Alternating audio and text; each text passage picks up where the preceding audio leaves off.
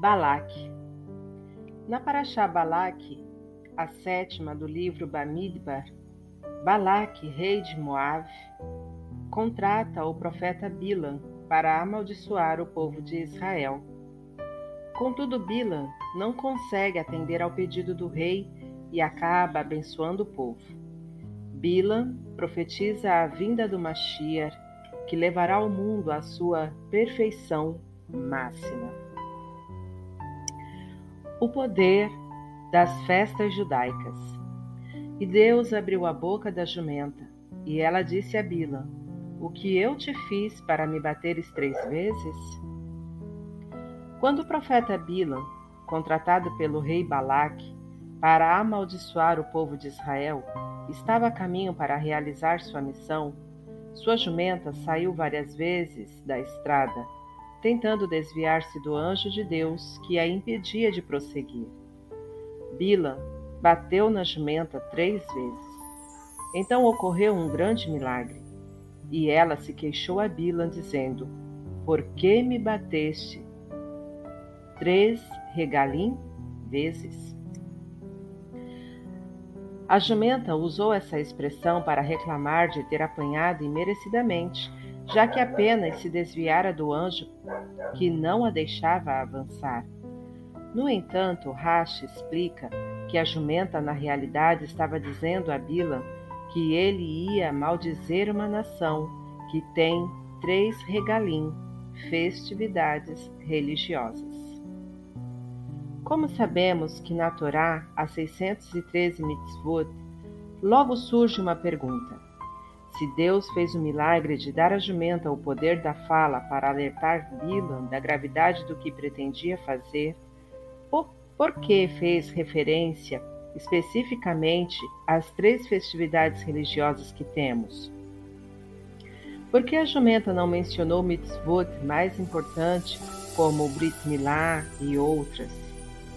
A resposta é que a jumenta precisava passar a seguinte mensagem a Bila: Você deseja destruir o povo judeu. Saiba que os israelitas têm três festividades de enorme valor espiritual, e mesmo que você consiga abalá-los com suas maldições, essas três festividades os reerguerão e os levarão de volta ao caminho certo.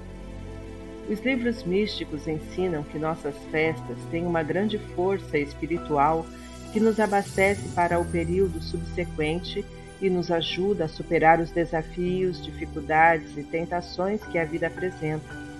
Quem sabe aproveitar essas ocasiões especiais, carrega suas baterias espirituais e consegue vencer as adversidades. Assim, o que a jumenta de fato queria dizer a Bilan era: ainda que você afetasse o povo, ele se redimiria com as três festividades que observa Agora compreendemos por que a jumenta mencionou as três festas e não outras mitzvot. É por meio dessas celebrações que fortalecemos nossa conexão com Deus, e não há bila que possa espalhar-nos. Nota-se que os judeus têm um sentimento intenso pelas suas festividades, o que nem sempre ocorre em relação às outras mitzvot. É possível que um judeu tenha dificuldade para cumprir um outro um ou outro preceito, porém, no que, no que diz respeito às festas, ele mostra uma disposição excepcional.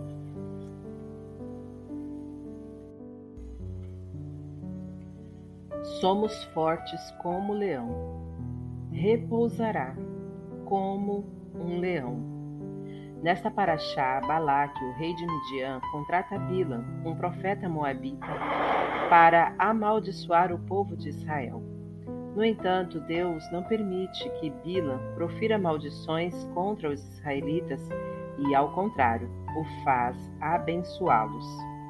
É interessante notar as grandes bênçãos e profecias contidas nas palavras de Bila como a previsão da vida do Mashiach Vemos que Bila nos compara a um leão, dizendo que o povo de Israel repousa como um leão. Mas o que significa esta analogia? O exílio dos judeus praticamente teve início com a destruição do primeiro templo sagrado. Desde então, o povo de Israel ficou extremamente vulnerável, exposto a ondas de antissemitismo, perseguições e torturas. Aparentemente, pode-se dizer que somos subjugados e dominados pelas nações do mundo. Fazendo alusão a essa época, Bilan compara o povo judeu a um leão em repouso. Nesse estado, o animal não fica mais fraco, apenas descansa. No mesmo modo do exílio, os judeus não perdem suas forças, simplesmente estão adormecidos. Mesmo no tempo da Galut, exílio, a dormência do povo de Israel não expressa fraqueza, mas é o repouso de um leão que se deita por vontade própria. Nas palavras do Zohar, o leão é forte e o povo de Israel é igualmente forte também no período do exílio. O leão sempre manterá o seu vigor. A lei judaica chega a discutir se seria possível domá-lo e adestrá-lo. O mesmo ocorre com o povo judeu. O exílio faz parte do plano divino que nos colocou nesse estado de dormência ou repouso. Porém, isso não autoriza que nos dominem no que diz respeito a Torá e Mitzvot, como afirmou o Rebbe Rash. Só o corpo está subjugado pelo exílio, a alma, no entanto, não foi exilada. Consequentemente, em tudo que se refere à nossa religião, ninguém tem poder sobre nós. Não há força no mundo que possa fazer alguma mudança nela. Às vezes temos a impressão de que o mundo nos controla, mas, na realidade, isso é apenas um efeito enganador da escuridão da galuta. Por isso, ocasionalmente, Deus faz um milagre, lembrando-nos que En Od Nilvador, não há nada além dele. Esses milagres esporádicos, diretos ou por intermédio dos tzadikim da geração, dissipam um pouco as trevas do exílio, permitindo que todos vejam que o povo de Israel sempre foi e será um leão, livre mesmo que adormecido, e ninguém é capaz de dominá-lo.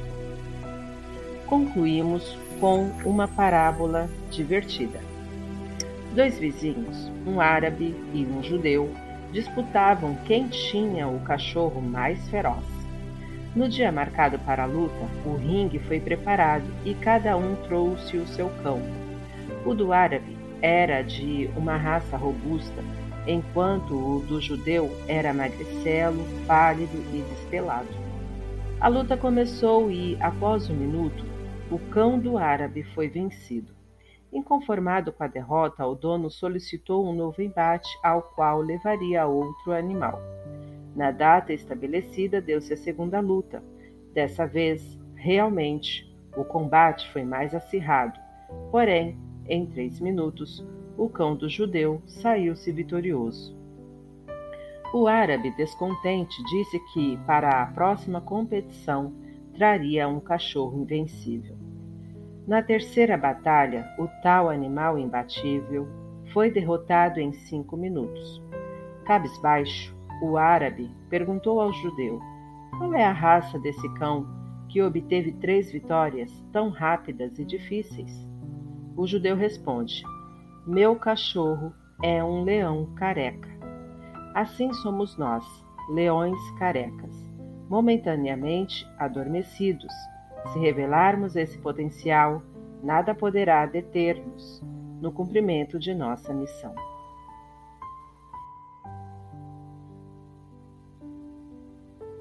Era uma vez, certa vez, o Rabbi Haim Ben Attar, mais conhecido pelo título de sua obra de comentários sobre a Torá, Or Ahaim, discursou em público sobre assuntos relacionados a Teshuvah, arrependimento e retorno a Deus. Um judeu não praticante passava por ali e, vendo a aglomeração, perguntou o que estava acontecendo. Responderam: Entre ouça. Abrindo-lhe espaço, ele aceitou o convite e se sentou próximo ao rabino que falava com entusiasmo sobre o tema escolhido. As palavras penetraram o coração daquele homem até que seus olhos começaram a verter lágrimas. Quando a apresentação terminou e a plateia ia deixando o local, ele dirigiu-se ao Or Arraim e disse: Suas palavras tocaram o meu coração e estou pronto para uma techuvá completa. Porém, Rabino, tenho apenas um pedido. Reze por mim e peça que, quando eu for dormir hoje à noite, não me levante mais, pois não tenho forças para viver de acordo com o judaísmo, cumprindo as mitzvot da Torá. Eu não aguentaria. Portanto, é melhor que eu morra com o mérito, Zakai, da mitzvah da Teshuvah, e não como devedor, Hayav. O rabino respondeu: Halila, Deus nos livre. Saiba que o malvado Bilan já fez esse pedido no passado, dizendo que eu morra a morte dos justos. Não quero viver como os israelitas, mas desejo que meu fim seja como o deles.